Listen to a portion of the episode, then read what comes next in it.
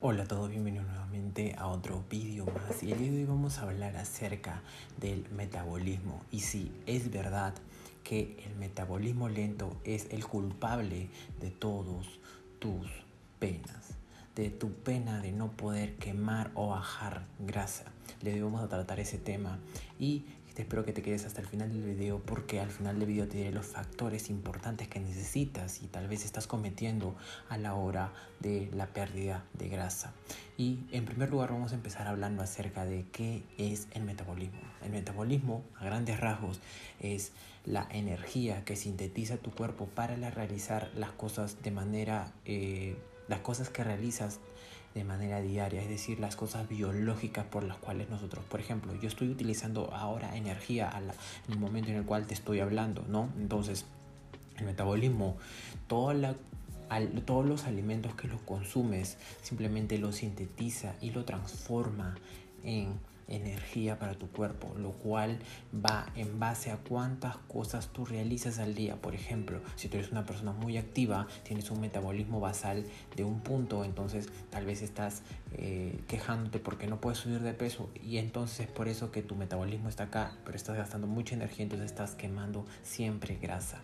Por otro lado, si eres una persona que no se mueve prácticamente todo el día, entonces tu energía está por acá, pero tu metabolismo basal es este, entonces siempre vas a estar en aumento, en aumento de grasa, de grasa, en aumento de, grasa, ¿no? a grandes rasgos. Entonces, el metabolismo lento en general sí existe, pero son algunos casos muy muy seleccionados. Según estudios, el metabolismo lento a las personas les lleva a tener algunos casos que ya vienen de muy de mucha genética de familia, ¿no? Pero tú tal vez no eres ese tipo porque estos grupos son muy pequeños. Entonces, lo que tienes que hacer es entender que primeramente todos tenemos un metabolismo basal, un metabolismo basal que está, digamos, entre 2000 a 2500 calorías en general, toda la población. Estoy hablando de manera general.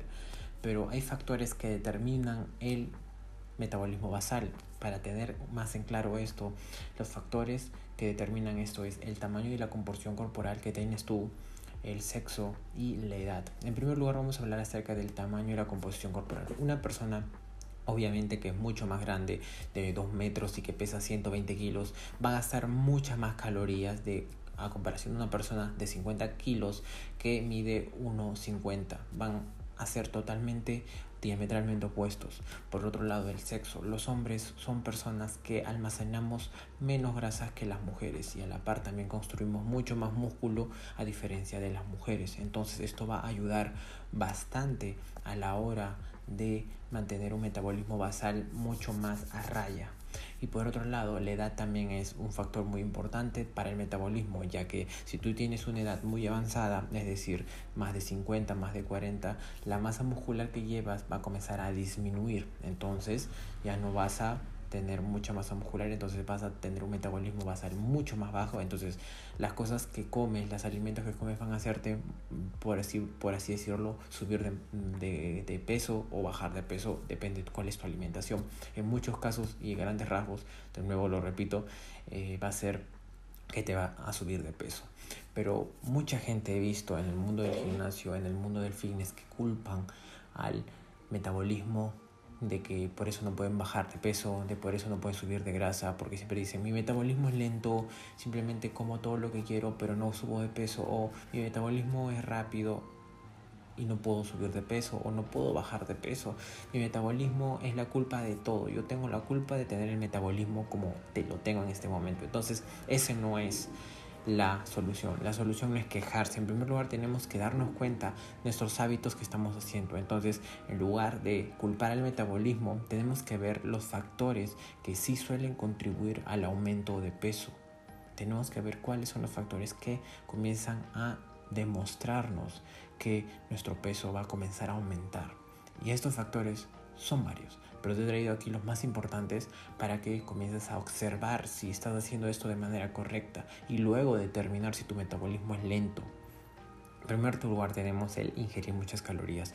Muchas personas dicen que conocen cuáles son las calorías que consumen, pero luego si te lo pones en una hoja planteada, tal vez están consumiendo más de 2.800 calorías, están consumiendo más de 3.000 calorías y según ellos están comiendo menos. Entonces tienes que darte cuenta cuáles son tus calorías basales, es decir, tu metabolismo basal, tus calorías basales para comenzar a consumir menos si quieres consumir quemar grasa, porque si comienzas a, quemar eh, de manera a lo loco, simplemente decir, ok, voy a quemar más grasa, ahora consumiendo menos, esto, no, simplemente tienes que darte cuenta que tal vez estás consumiendo muchas más calorías de las que necesitas.